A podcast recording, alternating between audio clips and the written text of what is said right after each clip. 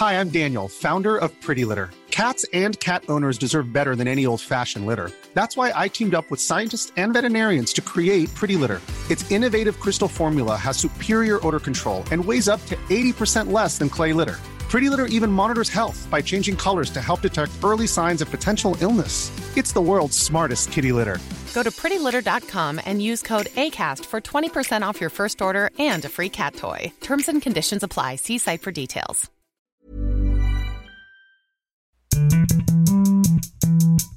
Bonjour à toutes et à tous, bienvenue dans Elles ont osé, proposé par les échos. Elles ont osé et elles ont réussi. Elles, c'est nous, nous, audacieuses, ambitieuses, résilientes, expertes, puissantes, courageuses, peu importe. Nous, tels que nous sommes, libres d'être nous-mêmes, avec nos choix, nos actions, notre impact.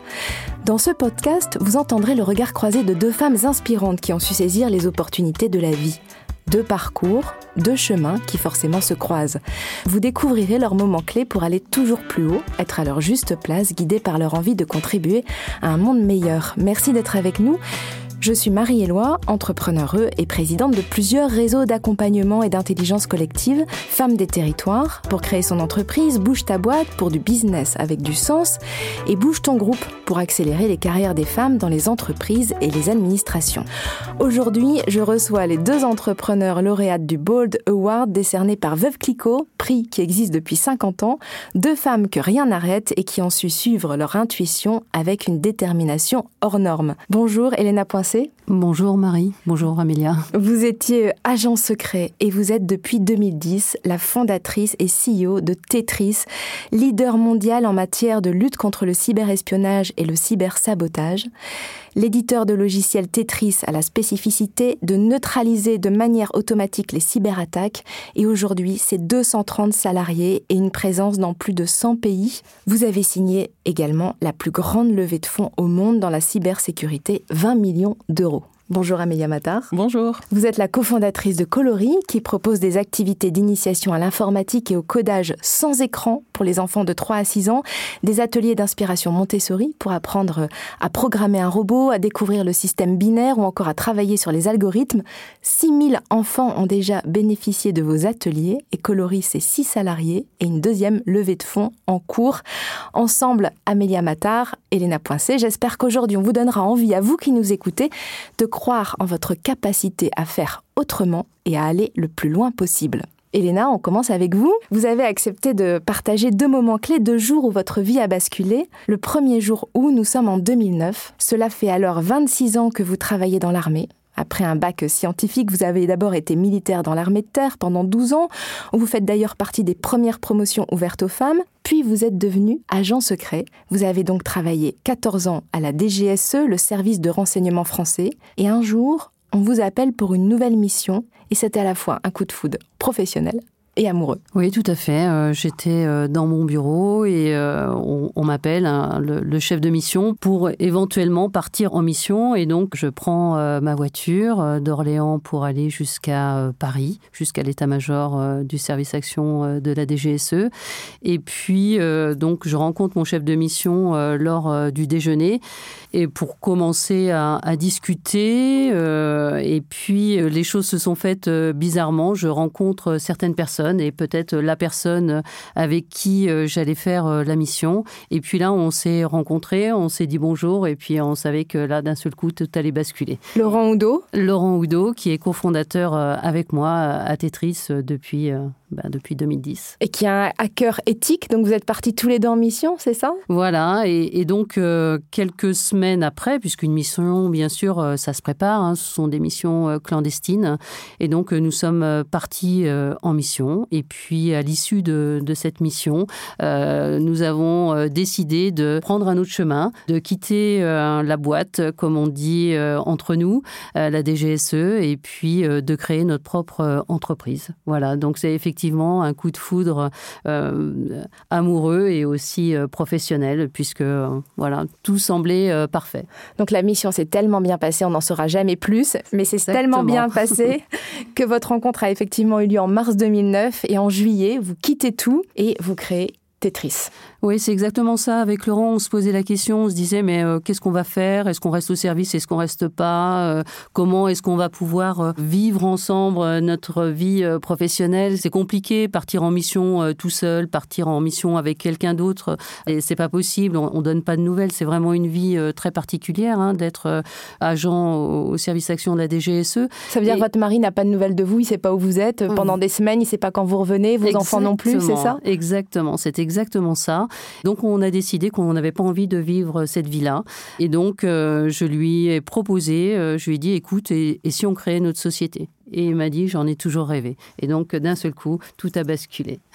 Le deuxième jour où votre vie bascule, c'est trois ans plus tard, en 2012. Vous aidez désormais les entreprises à améliorer leur cybersécurité en simulant des intrusions dans leur système informatique. Vous avez même été les quatrièmes au monde hein, à pirater BlackBerry à l'époque.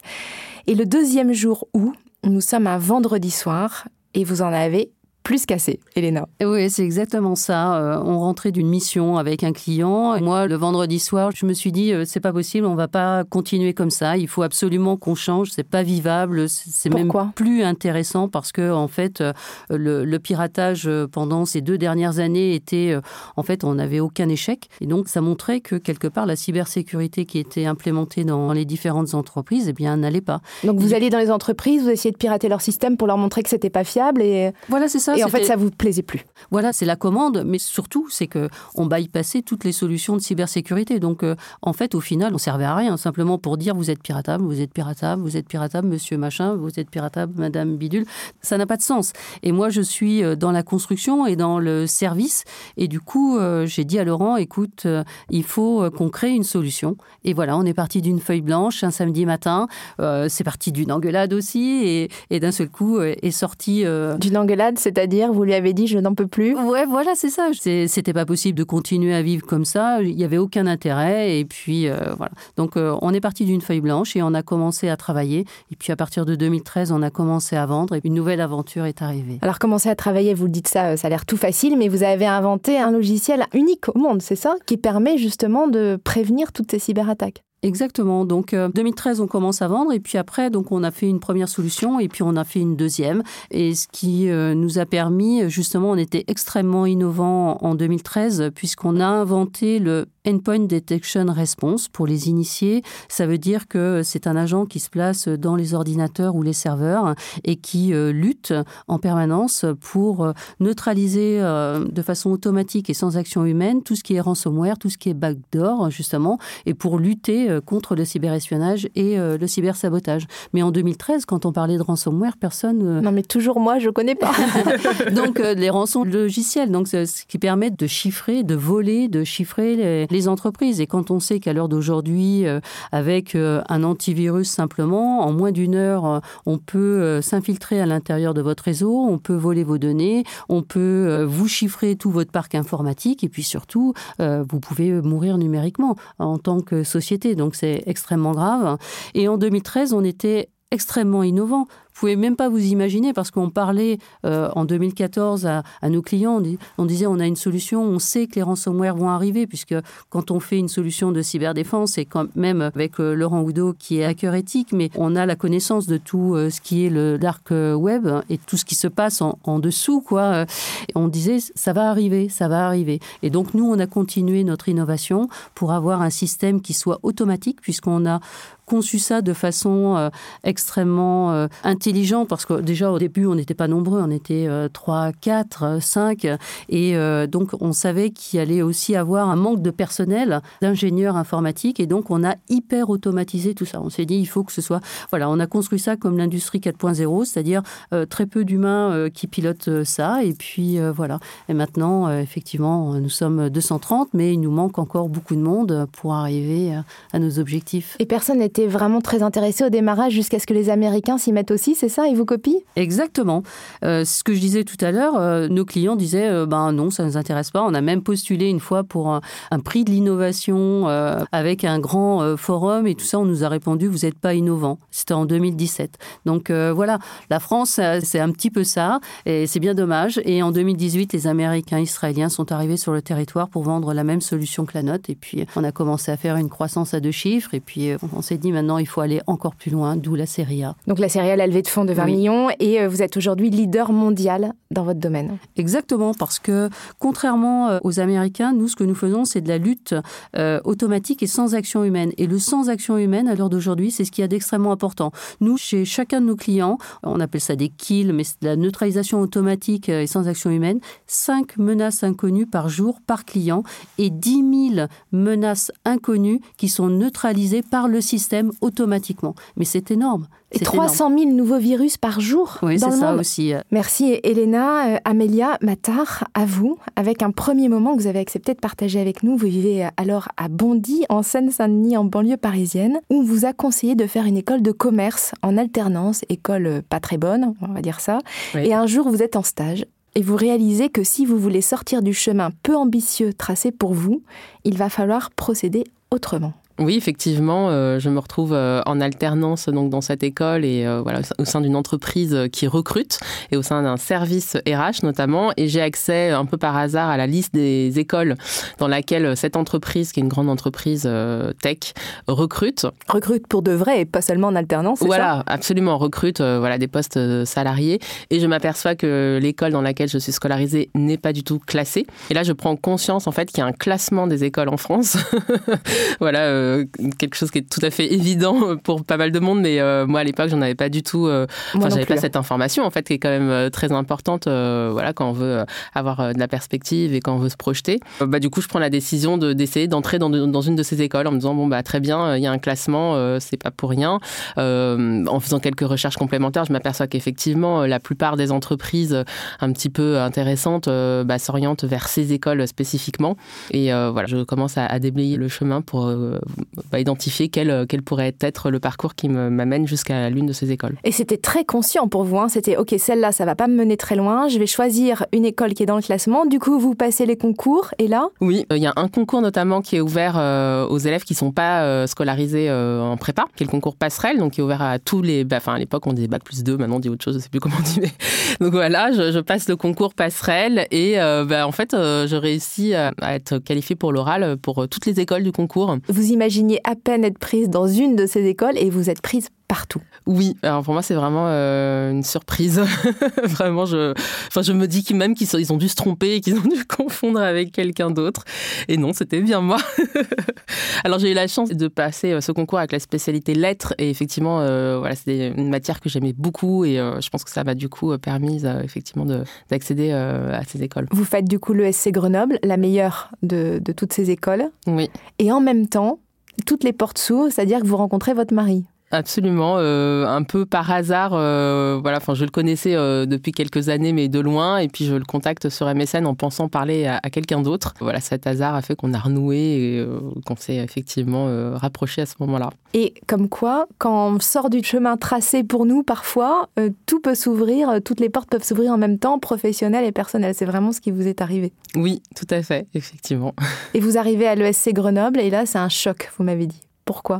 Oui, c'est un choc euh, parce que euh, clairement, j'arrive dans un milieu euh, social qui n'est pas le mien, qui n'est pas mon milieu d'origine, avec des codes, avec des conditions de travail qui sont exceptionnelles. Enfin, c'est un l'ESC Grenoble. Voilà, si vous avez l'occasion de la visiter, c'est une école qui est très belle, avec un bâtiment qui est impressionnant, une bibliothèque qui est magnifique. Enfin, et moi, je débarque là-dedans et je suis à la fois hyper fière, mais aussi très impressionnée et un petit peu mal à l'aise. Quand vous dites pas les codes, par exemple, c'était quoi?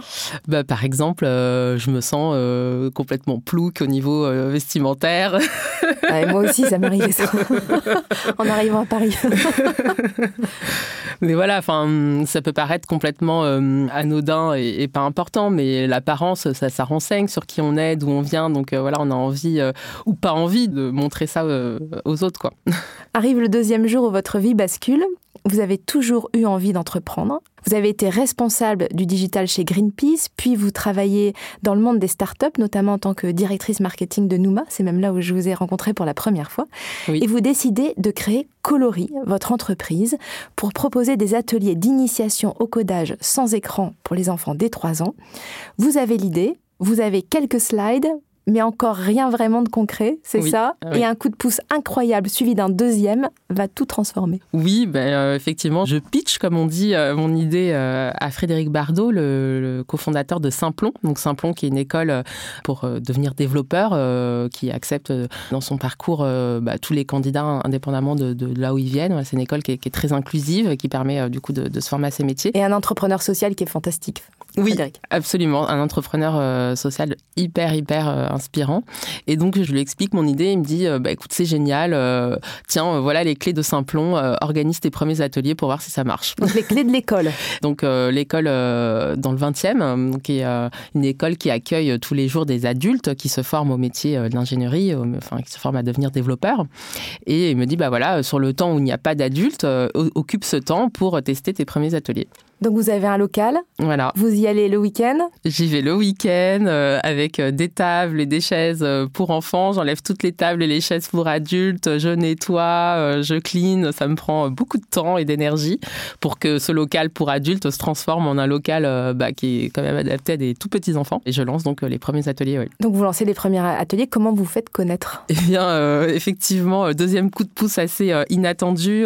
donc je programme un certain nombre d'ateliers tout à fait expérimentaux parce que bah, ça ne se fait nulle part en fait euh, de proposer ce type d'apprentissage à des enfants si jeunes. Et là, euh, My Little Paris euh, prend connaissance de ce projet et fait une newsletter dédiée qui est vraiment bah, du coup une exposition médiatique énorme et les ateliers se remplissent en un quart d'heure quoi vraiment. Parce que My Little Paris c'est des millions d'abonnés non? Oui, bah oui, je sais plus exactement le chiffre. Des centaines de milliers, enfin c'est gigantesque, dirigé par Céline Jubin, elle aussi une entrepreneur très inspirante. Et donc vous êtes trouvé sur le chemin de deux entrepreneurs qui vous ont euh, à nouveau euh, aidé, fait un coup de pouce et du coup Coloris s'est lancé. Premier atelier, ça s'est passé comment? Bah, Premier atelier, euh, déjà je me suis demandé si les gens allaient venir. Jusqu'à l'arrivée du premier enfant, bah, j'étais très stressée et très angoissée. Et puis finalement, tous les inscrits étaient bien présents et ça s'est très très bien passé. voilà, enfin tout le monde était super enthousiaste. Les enfants ont adoré et voilà, ça a été le début bah, d'une très très longue série d'ateliers. Et aujourd'hui, Coloris a l'ambition d'accompagner un million d'enfants. Oui, absolument.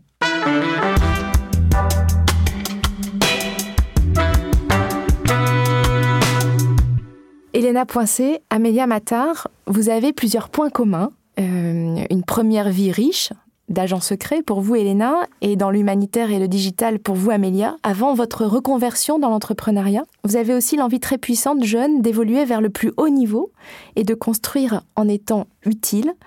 Et vous avez également une appétence très forte pour la tech, un domaine encore très masculin et que vous transformez toutes les deux avec brio. Leader mondial pour Elena, avec une croissance très forte, on l'a dit. Et pour vous, Amélia, vous avez réussi à combiner Maria Montessori et algorithme. Je vous propose d'échanger sur ces sujets en regard croisé avant de terminer par un portrait chinois. On commence par vos vies avant l'entrepreneuriat, parce que tout mène à l'entrepreneuriat. Vous en êtes l'exemple toutes les deux. Elena Poissé, je sais que vous n'avez pas trop le droit de parler de vos missions ni de votre vie d'agent secret, mais quand même, qu'est-ce que vous pouvez nous dire? Parce que forcément, ça intrigue, ça fait rêver. Est-ce que la réalité ressemble au film Et comment on devient agent secret? Alors, euh, je suis vendéenne. Je viens d'un tout petit village, euh, d'un lieu dit, et euh, je fais effectivement mon bac scientifique. Et puis, je me dis, mais qu'est-ce que je vais faire? Voilà, je ne savais pas ce que je voulais faire. Donc, je me suis engagée, puisque effectivement, comme vous le disiez tout à l'heure, l'armée française a ouvert ses écoles à la mixité. Donc, voilà, je me suis engagée. Je suis partie en Allemagne pendant sept ans dans un régiment d'artillerie. Et là, j'étais spécialiste transmission. Donc, on apprenait tout ce qui était réseau, euh, tout ce qui était euh, informatique, enfin le, début quoi. Et puis euh, donc j'ai fait ça, j'ai évolué aussi à l'intérieur de mon régiment, seule femme, en 1986. donc il fallait bien sûr montrer l'exemple, il fallait en faire deux trois fois plus que les hommes. et même si on en faisait deux trois fois plus, c'était l'homme qui était choisi. Donc il faut avaler tout ça et il faut aussi toujours penser plus loin. Et moi, je me disais Alors, euh, euh, bien sûr, il y a eu l'affaire du Rainbow Warrior euh, en 1985, etc. Mais j'avais cette envie de faire partie des forces d'élite. Et dès le départ, dès 1989, je faisais ma demande pour aller au service action de la DGSE parce que pour moi, c'était c'était le, plus important d'aller. voilà, de toute façon, c'est toujours important d'aller toujours plus haut, de quoi qu'il qu arrive hyper important. C'était hyper important, donc j'ai jamais lâché ça. Donc euh, après, j'ai fait une autre mutation, puisque le but, c'était pas de refaire la même chose dans un, autre régiment. Pour moi, c'était euh, hors de question, il faut toujours évoluer. Donc vous les avez harcelés pour aller à la DGSE Voilà, c'est en fait, oui. Et un jour, j'ai pris ma carte téléphonique, cabine téléphonique, le numéro de téléphone du recruteur, et je l'ai appelé et je lui dis voilà, je suis Elena Poincé, j'étais adjudant à l'époque, je suis adjudant, je suis mariée, j'ai un enfant, et je voudrais venir au service action de la DGSE, comment fait-on? Et donc là, à partir de ce moment-là, euh, euh, je ne vais pas dire que toutes les portes sont ouvertes, c'est pas ça, parce qu'il faut passer des tests, il faut devenir parachutiste, aller faire euh, ses sauts à Pau dans, l'école des troupes aéroportées des, armées. Et puis après, on commence et je reçois une lettre qui me dit, ben c'est bon, vous allez arriver au service action de la DGSE, et puis on me donne rendez-vous voilà, prenez un sac pour euh, six ou sept semaines, je me souviens plus. Et puis, euh, on attend devant le portail. Euh, je vois mes futurs collègues qui étaient là aussi avec moi. Et en fait, on était cinq dans notre promotion. Et puis, on a démarré comme ça par un premier stage. Et, je suis revenue au bout de le samedi matin. On, était rentré de ce premier stage. Et puis, le lundi, on partait sur un nouveau stage. On ne savait pas ce qu'on allait faire. On ne savait pas si on allait revenir. Et puis, comme ça, à chaque stage, pour faire une formation euh, d'agents euh, pour euh, justement pouvoir faire après des missions clandestines. Et du coup, cette formation a duré jusqu'à mi-juillet de l'année d'après. Et voilà, il faut réussir tous ces stages parce que sinon on est viré. Donc voilà, et, ça s'est fait comme ça. Et toujours l'envie d'aller plus haut jusqu'à après faire de nombreuses euh, missions et puis euh, cette bascule euh, quand j'ai rencontré Laurent. Et vous m'avez dit en, préparant ce podcast que c'était la première fois que vous mettiez un habit civil pour aller au travail. Ah oui, oui, c'est vrai. Oui, oui, tout à fait. C'est vrai parce que bon, bah, quand on est dans l'armée traditionnelle, on est en treillis, donc en treillis ou tenue de, cérémonie. Et effectivement, là, d'un seul coup, on passait en civil, quoi, puisqu'on travaille en civil, et on s'entraîne, on s'entraîne en France. Et du coup, euh, c'est vrai que c'est une bascule qui est, qui est énorme. Parce que déjà, on travaille, on est tout seul. Euh, donc, il faut euh, s'habituer à être seul.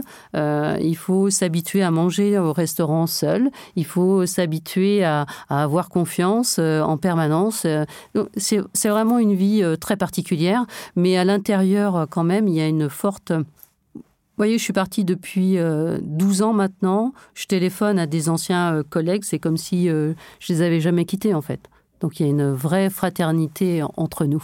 Amélia Matar, vous, votre vie d'avant, ça a été notamment dans l'humanitaire à Mexico. Est-ce que vous pouvez nous raconter? Et puis dans le digital. Oui, alors je me permets juste de rebondir parce qu'il y a un élément de ma vie euh, dont je vous ai pas parlé, mais euh, qui résonne très fortement avec ce que vous racontez. Vous étiez agent secret. Non, j'étais pas agent secret, mais euh, ma grand-mère était une des premières femmes noires militaires qui s'est engagée dans la dissidence en 1944. Énorme. Voilà.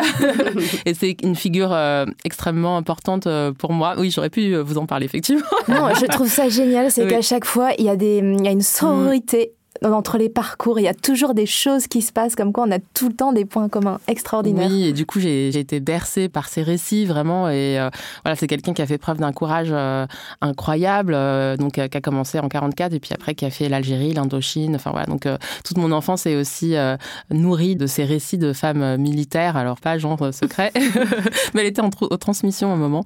donc voilà, effectivement, des, parcours qui très certainement m'ont inspiré, peut-être inconsciemment Oui, parce qu'il faut s'engager. Voilà, c'est ça, c'est un engagement très mm. clairement. Ouais. Mm. Et euh, bah, l'humanitaire, euh, effectivement, euh, donc via mon école de commerce, j'étais engagée dans l'association humanitaire de l'école et notamment sur un projet qui visait à accompagner des enfants des rues de Mexico. Donc pendant un an, avec toute l'équipe, on a notamment collecté des fonds, voilà, comme le font pas mal de projets étudiants. Et puis on, on est, on s'est ensuite rendu sur place à Mexico et on a passé deux mois au sein d'une fondation pour enfants des rues qui accueillait éduquer les enfants qui étaient virés des autres fondations. Donc, un contexte. Vous en avertirez quoi? Ce qui va beaucoup marquer, c'est à la fois effectivement les conditions d'extrême pauvreté dans lesquelles grandissaient ces enfants, mais d'extrême pauvreté affective. En fait, c'était surtout ça qui manquait énormément à ces enfants. Et j'ai pris conscience à quel point bah, les premières années d'une vie sont précieuses et à quel point ça peut être très néfaste de, manquer de, choses essentielles à ces âges-là. Et quand je dis essentiel, il y a effectivement le côté matériel, mais il y a le côté affectif qui, qui importe encore plus. Quoi. Avec l'envie d'aider aussi, peut-être, c'est ça qui vous a mené ensuite vers Coloris, peut-être vers l'éducation, ou tout ça fait partie des briques, peut-être? Ça fait, c'était clairement, euh, oui, une, des graines, euh, voilà, où j'ai senti que le sujet d'éducation était un sujet majeur. Et après, toute une période dans le digital. Oui, absolument. Euh, d'ailleurs, euh, un de mes premiers emplois était chez Bitdefender. Encore un, concurrent. Un, autre pont. Euh, voilà, j'étais. enfin, c'était mon entrée dans la tech. et ensuite, j'ai travaillé effectivement plusieurs années chez Greenpeace, voilà, au digital, puis Numa, directrice marketing. Et donc là, baignée dans l'écosystème entrepreneurial parisien. voilà, c'était les premières effervescences start-up parisiennes. Quoi. Et vous saviez qu'un jour vous alliez entreprendre? Ah oui, clairement. Oui, oui. Depuis que je suis sortie de l'école, c'était vraiment euh, ancré en moi. Euh, voilà, je, je, pitchais sans arrêt euh, des, des projets. Certains, voilà, ont été très documentés. J'ai fait des business plans divers et variés. J'avais vraiment cette envie. Alors, bah, comme un réseau de franchises de pizzeria bio, une franchise de, de crèche avec une approche pédagogique un peu, enfin très innovante de prise en charge de l'enfant. Et puis voilà, finalement, c'est Coloris qui, qui a pris forme. Qui est né. Et vous faites pas que ça, hein, parce que souvent on a l'impression qu'entrepreneur, on ne peut être qu'entrepreneur, vous faites plein d'autres choses autour, mais qui a bien sûr trait à, l'éducation, qui ont trait à l'éducation, comme euh, chroniqueuse télé, vous faites euh, des, jeux de société avec votre complice, euh, la scientifique Aurélie Jean. vous faites aussi, vous êtes autrice, avec un premier roman qui paraît bientôt. Oui, absolument. Bah, alors oui, souvent on entend dans les conseils donnés aux entrepreneurs d'être très focus. Alors j'ai toujours une petite pointe de culpabilité quand j'accepte un projet, mais moi, enfin, j'ai besoin de me nourrir de plein d'univers différents. Et finalement, il y a des points de convergence évidents entre toutes ces initiatives. Et là, par exemple, en ce moment, je produis un court métrage euh, pour sensibiliser les jeunes filles aux métiers scientifiques. Donc euh, voilà, enfin, euh, tout ça évidemment est très, à la fois très différent, mais à la fois sert une, une, même cause. Dans le même ADN. Oui. Alors deuxième point commun entre vous, c'est votre appétence pour la tech, qui est un domaine encore très masculin, dans lequel vous innovez toutes les deux. L'appétence pour la technologie, Amélia, ça, vous vient d'où? Alors ça me vient de mon papa, qui euh, était technicien euh, dans un grand groupe euh, qui proposait des contrats de confiance, je ne vais pas le nommer. et ensemble, on, on, désossait des machines quand j'étais petite, voilà, des, magnétoscopes, des télévisions, puis plus tard des ordinateurs. Et j'ai plein de souvenirs de moi qui faisais des soudures pour bah, réparer les télévisions qui étaient confiées à, mon père. Bah, je pense que j'ai gardé, enfin voilà, cet attrait très fort pour euh, tout ce qui est tech. Et c'est des années plus tard que euh, voilà, ça a donné une vocation. J'ai mis longtemps à vraiment comprendre euh, quel métier m'attirait vraiment. Et je passais beaucoup beaucoup de temps dans, dans l'atelier de mon père. Ça, ça, a créé une évidence plus tard, quoi. Oui, en fait, c'était plus un mystère pour vous. Non, en revanche, c'est vrai que ça m'a pris un certain temps d'assembler toutes les briques et bah, de, de, de, comprendre que c'était ces métiers-là qui allaient me plaire. Et vous, Elena, de ce que j'ai compris, du coup, vous, vous avez commencé à mettre les doigts dans la technologie euh, quand vous étiez à l'armée. Vous avez dit hein, que vous étiez au balbutiement des réseaux. C'est ça.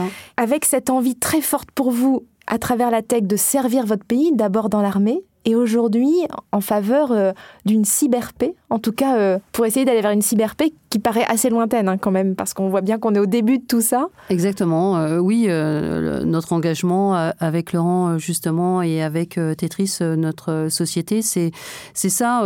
nous avons annoncé la semaine dernière que nous sommes devenus une société à mission, donc pour nous, c'est ça, c'est la raison d'être de Tetris et de protéger le cyberespace pour qu'il devienne le, le plus euh, sûr possible et puis euh, pour tout le monde, quoi, parce qu'on ne peut plus vivre comme ça. Internet et tous les systèmes euh, numériques enfin, ont mis le monde à plat, donc ça a permis à tout le monde de, se voir, d'apporter de l'information incroyable qui permet justement à tout le monde d'évoluer et, d'aller dans le bon sens. Et, donc, si face à ça, on se fait pirater en permanence tous les systèmes, ça ne peut pas continuer. Quoi.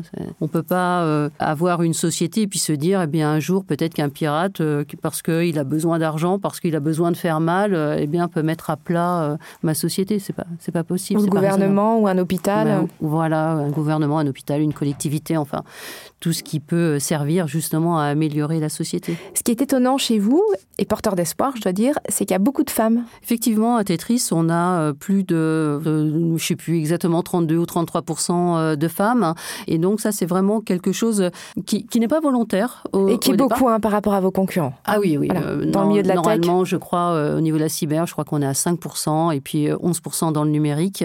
Et effectivement, il y a une forte volonté aussi du personnel féminin à venir, et même du personnel masculin que nous recrutons. C'est-à-dire que, eh bien, comme beaucoup de jeunes le souhaitent, c'est avoir un métier qui a du sens. C'est-à-dire que là, nous, on n'est pas dans du conseil, je vous conseille de faire ci, je vous conseille de faire ça. On est dans, on fait les choses. On fait les choses pour améliorer, on fait les choses pour avancer. Et du coup, ça donne un pouvoir d'action à chacun d'entre nous, euh, chacun dans son domaine. Et c'est ça euh, qui fait euh, la force de Tetris à l'heure d'aujourd'hui. Et on embarque derrière nous, avec Laurent et avec même Marie et Ingrid qui font partie de notre COMEX, puisqu'on a un COMEX à 75% féminin. Et du coup, on embarque tout, tout ce monde avec nous parce que on va réussir. On est en train de construire cette société qui est gigantesque et puis qui a une technologie extraordinaire. Et puis je remercie encore tous les ingénieurs et tous, les tétriciens et les tétriciennes qui nous écoutent. Mais euh, voilà, et euh, on, va devenir un, un géant parce qu'il y a une très très très forte volonté et un très fort besoin aussi et beaucoup de sens. Et le, le pouvoir d'action dont parlait Elena, ça doit vous parler, Amélia. Oui, et euh, bah, c'est rigolo. Autre parallèle, nous, on est en train de demander l'obtention ESUS, qui est un, agrément qui, effectivement, euh, valide le fait que l'entreprise euh, agit avec un, une mission très forte et voilà, porteuse de sens. Quoi. Et pour vous aussi, améliorer la diversité dans la tech, ça fait partie de vos objectifs, notamment à travers un conte que vous racontez aux enfants. Est-ce que vous pouvez nous en dire plus? Oui, alors ce qu'on observe aujourd'hui, le constat qu'on fait de la tech, c'est qu'effectivement, il y a un déficit de femmes qui est énorme. Alors on pourrait se dire que bah, c'est pas très grave, mais en fait, si, ça l'est euh, à plusieurs titres. Déjà parce qu'il euh, y a un besoin énorme de nouveaux candidats, et donc euh, bah, en ayant si peu de femmes, on se prive d'un vivier énorme de potentiels ingénieurs, eux. C'est aussi hyper important parce que bah, la tech est en train de vraiment façonner complètement notre civilisation. Hein. Euh, notre monde, et qu'aujourd'hui les produits tech sont conçus euh, bah, principalement par des hommes. Donc euh, voilà, ça pose quand même question. Et donc nous, ce qu'on observe à la fois de la réalité du terrain, mais aussi des études scientifiques, c'est que plus on parle du sujet tech tôt aux filles, bah, plus elles ont des chances de s'orienter vers ces métiers, qui en plus sont des métiers très émancipateurs d'un point de vue économique. Et on sait que l'indépendance économique, c'est un sujet pour les femmes. Et donc du coup, on a mis effectivement, enfin on a écrit ce conte qui met en scène un petit garçon et une petite fille qui vivent plein d'aventures autour de la tech et on voit que bah, la petite fille comme le petit garçon euh, ont la même aisance vis-à-vis du sujet, évidemment.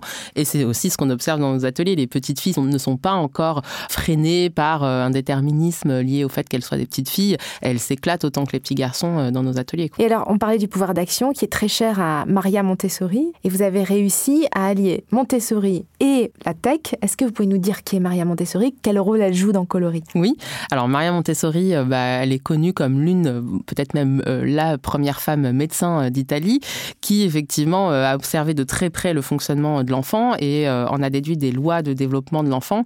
Et donc, à partir de ces invariants pédagogiques, c'est comme ça qu'elle appelle ça, elle a construit toute une approche pédagogique qui permet de faire grandir l'enfant, j'allais dire, voilà, de faire école à l'enfant, mais c'est bien plus que ça pour elle. Hein. Elle conçoit l'éducation comme une aide à la vie, c'est vraiment ça son, son combat. D'ailleurs, son vrai combat, c'est de faire de l'éducation un instrument de paix euh, entre les hommes. Hein. Elle avait vraiment cette vision de l'éducation comme euh, un vrai levier de paix. Et euh, nous, ce qu'on a été faire tout simplement, c'est bah, comme elle, elle a proposé un certain nombre d'activités pour les mathématiques, le français, la géographie. Alors c'était il y a plus de 100 ans. Hein. Ah, c'était il y a plus de 100 ans, oui, la première école. Donc il n'y avait pas encore de code de programmation d'algorithme. Non, première école Montessori 1907 dans le quartier de San Lorenzo à Rome. et donc on a été voilà observé de près la façon euh, dont euh, elle, a conçu tout ce matériel et on a euh, étendu humblement tous ces principes à la tech. Avec une chercheuse au MIT. Oui, on s'est rapproché effectivement de Kimberly Smith, qui a fait une thèse au MIT Media Lab, qui a notamment vu aussi la naissance de Scratch, le logiciel qui est utilisé aujourd'hui par des millions d'enfants pour s'initier au code, la programmation. Et donc, Kimberly Smith a fait effectivement toute une thèse sur comment on applique les principes Montessori à l'apprentissage de l'informatique. Et donc, on a effectivement collaboré sur plusieurs aspects. On a aussi ensemble écrit un coffret qui est publié aux éditions Erol. Voilà, on collabore, on s'inspire l'une l'autre sur nos différents projets. Vous avez des concurrents dans, dans le monde aujourd'hui ou pas encore, Amélia? Alors, il y a plusieurs initiatives qui existent. concurrentes, je ne sais pas, parce que nous, notre approche, elle est quand même très spécifique d'un point de vue économique. Notre modèle économique, c'est vraiment de travailler avec les villes de manière à ce que tous les enfants, indépendamment de leurs milieux sociaux, de leur zone d'habitation aussi, on s'adresse aussi aux zones rurales, bah, tous les enfants puissent avoir accès à Coloris. Donc oui, il y a des initiatives concurrentes, mais euh, avec des marchés euh, différents, je dirais. Et en plus, trouver un modèle économique pour Coloris, ça devait pas être simple au démarrage. Hein. Trouver euh, une façon d'être scalable, parce que vous, Elena, on voit bien la scalabilité, et puis vous allez nous en parler juste après de cette croissance qui est très forte. Mais vous, Elena, au démarrage, un atelier chez Simplon, vous dites comment je peux être scalable, c'est-à-dire reproduire ça à grande échelle et avoir un modèle économique qui tienne la route? Oui, premier enjeu, avoir un modèle économique effectivement qui tienne la route. Vous y avez pensé dès le début ou pas du tout? On a exploré plein de pistes différentes, mais au-delà du modèle économique, c'était aussi encore une fois euh, comment faire pour que tous les enfants puissent y avoir accès, parce que euh, on sait aujourd'hui le numérique est un facteur d'inégalité très forte. On observe des usages très contrastés selon euh, les catégories socio-professionnelles, et nous on avait envie de faire du numérique une opportunité pour tous les enfants. Alors donc, bah, on a testé plein de marchés différents, et c'est un peu un hasard d'avoir trouvé ce modèle économique là. C'est une collectivité qui a eu vent de ce qu'on faisait et qui bah, nous a interpellés, nous a dit bah, nous, on a des équipes d'animation, on a des centres de loisirs, euh, formez nos équipes, vendez-nous le matériel et on déploie Coloris dans notre ville. Et là, on s'est dit bah, très bien, il y a 36 000 villes en France, on va faire pareil fois 36 000. Et donc le modèle économique a été trouvé. Voilà. Elena Poincé, quand on a échangé ensemble, vous m'avez dit que dès le démarrage, vous vouliez être dans l'élite, donc la DGSE, et maintenant avec Tetris, leader mondial. Vous l'avez dit, vous avez doublé votre chiffre d'affaires chaque année. Vous avez une croissance qui est immense euh, en nombre de collaborateurs. En 2020, vous étiez 60, aujourd'hui vous êtes 230. On mesure bien du coup la croissance qui est très forte. Comment vous faites pour euh, gérer cette croissance forte et cette euh, ambition forte en même temps? Bah, C'est extrêmement rude. c'est extrêmement rude. On peut, peut pas dire le, contraire. Hein. C'est vrai qu'avec Laurent, bon, nous, euh, on est des combattants, donc euh, quelque part, euh, on pense pas à la douleur. Il faut pas y penser en, tant que chef d'entreprise. Hein. Mais c'est vrai que on embarque les équipes. effectivement, on a des clients, des partenaires. il faut le recrutement. Il faut quelquefois, on se retrouve avec plusieurs casquettes sur la tête parce qu'on est dans la phase de scale-up, dans la phase de construction en permanence de ce passage à l'échelle qui est extrêmement euh, violent, plus euh, les concurrents qui euh, nous tapent dessus parce que voilà, ils sont petits, vous pouvez pas leur faire confiance, etc., etc. Donc on, est face à tout ça, mais pas de problème. On a un objectif, une mission, et on va aller jusqu'au bout, justement pour faire sortir ce géant de terre, parce que c'est ça en fait. Être entrepreneur, c'est peut-être le métier le plus dur, parce que quand on est sorti avec Laurent de la DGSE, on est sorti avec la fleur au bout du fusil, s'est dit euh, euh, ouais c'est super, mais en fait on connaissait rien. On ne on savait même pas faire un devis quoi. On savait rien faire. Donc on a tout appris. Euh, on apprend encore tous les jours. Et maintenant là on part sur une série B. Là on a ouvert une filiale en Espagne. On a nos premiers Espagnols qui arrivent lundi prochain au sein de Tetris. On a ouvert une filiale en Allemagne. On ouvre une filiale au Canada, à Singapour, parce qu'on doit construire tout un support éditeur au niveau mondial. Donc on, fait tout ça. Donc on porte tout ça avec un engagement euh, ben, permanent quoi en fait. Euh, on, on peut pas on peut pas s'arrêter en fait. On est obligé de on vit ça en fait. On n'a plus de vie personnelle avec Laurent. Tout est, est devenu professionnel obligatoire. On ne peut pas faire autrement. Et en quoi votre vie d'avant vous a aidé, apporté à cette vie d'entrepreneur? Alors bon, déjà, moi, j'ai toujours aimé organiser, j'ai toujours euh, aimé optimiser, j'ai toujours euh, aimé euh, construire les choses, faire des choses qui ont du sens. Quoi. Encore une fois, je me lève le matin parce que je vais servir à quelque chose. Sinon, je me lève pas. À la limite, ça m'intéresse pas. Je me bouge si il y a vraiment du sens à, à faire les choses. C'est-à-dire que moi, par exemple, jouer, j'aime pas ça en fait. J'aime pas, j'aime pas jouer. Donc je, fais les choses pour que ça apporte quelque chose à, la communauté. Mais on dirait que la peur, on dirait que la peur est absente. Ah oui ou non, j'ai pas du tout peur. Hein. La seule peur euh, que j'ai, à la limite, c'est de mourir, quoi. Donc, euh, mais c'est tout. Mais j'ai peur de quoi, en fait, au final On est quand même dans un pays qui nous offre tout. On est au chaud, on a à manger, on, a tout, va bien. Voilà, il faut y aller. On peut pas s'arrêter à, ça. Là, là, nous, on est dans un, chemin qui est trop euh, intéressant aussi, trop excitant. et puis, voilà mais, mais c'est rude. Et vous, Amélia, la peur?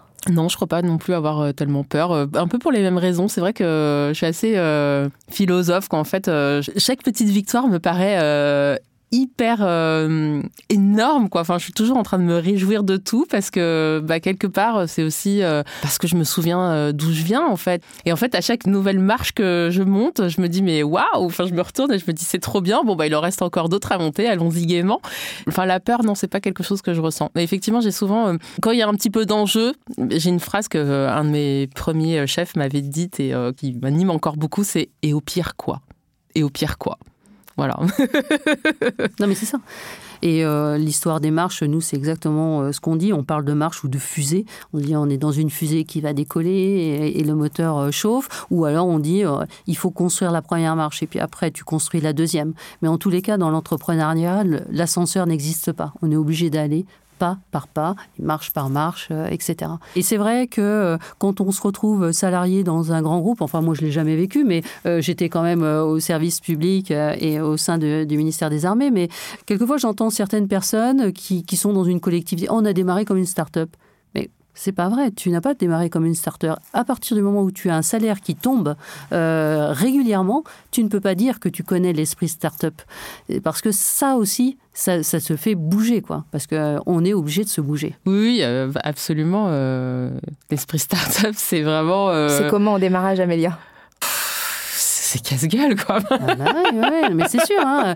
Moi, je, me souviens une fois avec Laurent, au tout début, les deux premières années, on ne s'est pas versé de salaire. Hein. On donne tout à son entreprise. Tout. Oui, bah, pareil, effectivement. Euh, enfin, et encore aujourd'hui, euh, je passe la dernière. Après les cinq autres salariés. Enfin oui, j'ai aussi une cofondatrice euh, qui, qui fait euh, voilà, aussi de gros gros sacrifices, mais euh, ce sont de gros sacrifices. Après moi très, franchement, oui, ce sont de gros sacrifices et voilà, je ne suis pas du tout dans une dynamique ni d'enrichissement, ni de régularité de salaire, etc., ni de sécurité de salaire, mais je, je, considère que j'entreprends dans de très bonnes conditions quand même parce que voilà, j'ai des conditions personnelles qui me permettent quand même d'entreprendre. Je pense que c'est important aussi euh, d'avoir conscience de ça.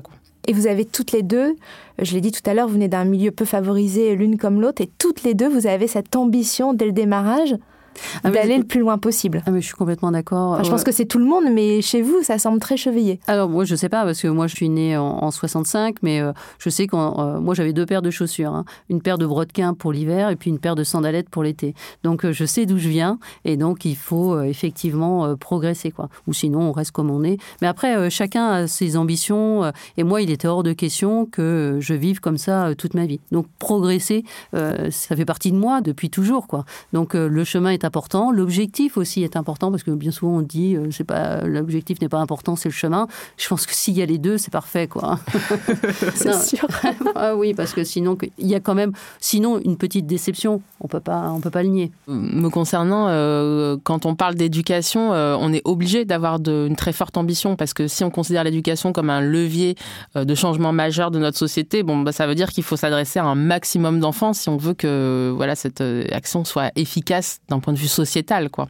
Donc euh, voilà. Euh, vos ambitions à chacune, géant européen pour euh, Elena Poincé, un million d'enfants pour Amélia Matar d'ici 5 ans. ça, me plaît bien, on va passer au portrait chinois.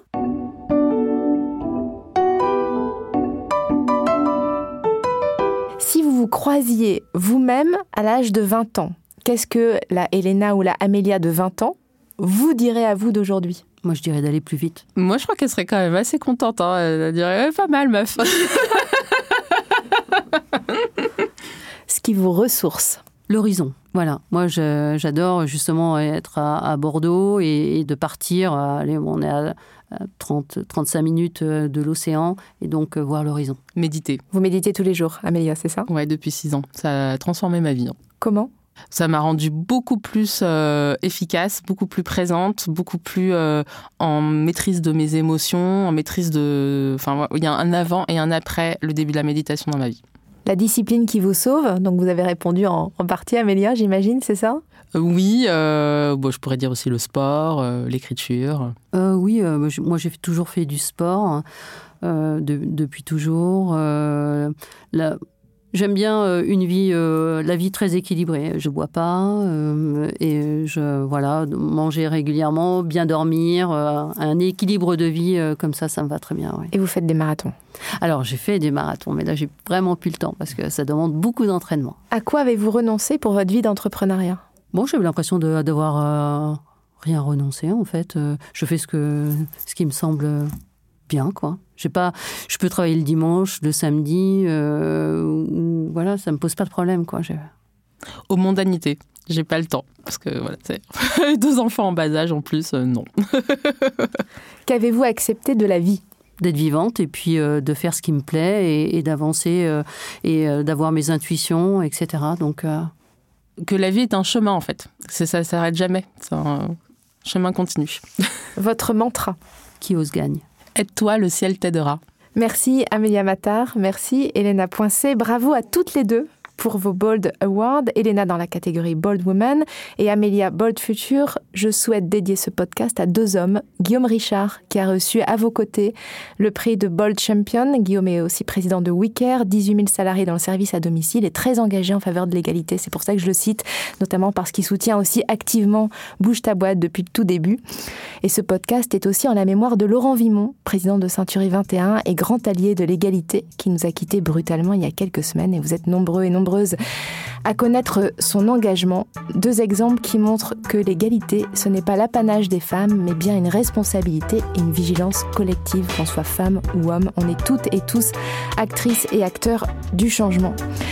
Merci à vous toutes et tous qui nous écoutez. Un immense merci à Dimitri Meyer, Elisa Grenet et Marie Jaworski pour la réalisation. Merci à Zaya Kassel et à la team des échos pour l'organisation. Si vous avez aimé ce podcast, je vous remercie de le préciser avec un 5 étoiles. Cela nous aidera à continuer sur cette voie. Merci pour vos commentaires que j'ai hâte de lire. Rendez-vous dans un mois pour un nouveau podcast Elles ont osé avec les échos. D'ici là, gardons précieusement en nous cette citation de Goethe qui correspond si bien à l'esprit de ce podcast. Quoi que tu rêves d'entreprendre, commence-le. L'audace a du génie, du pouvoir, de la magie.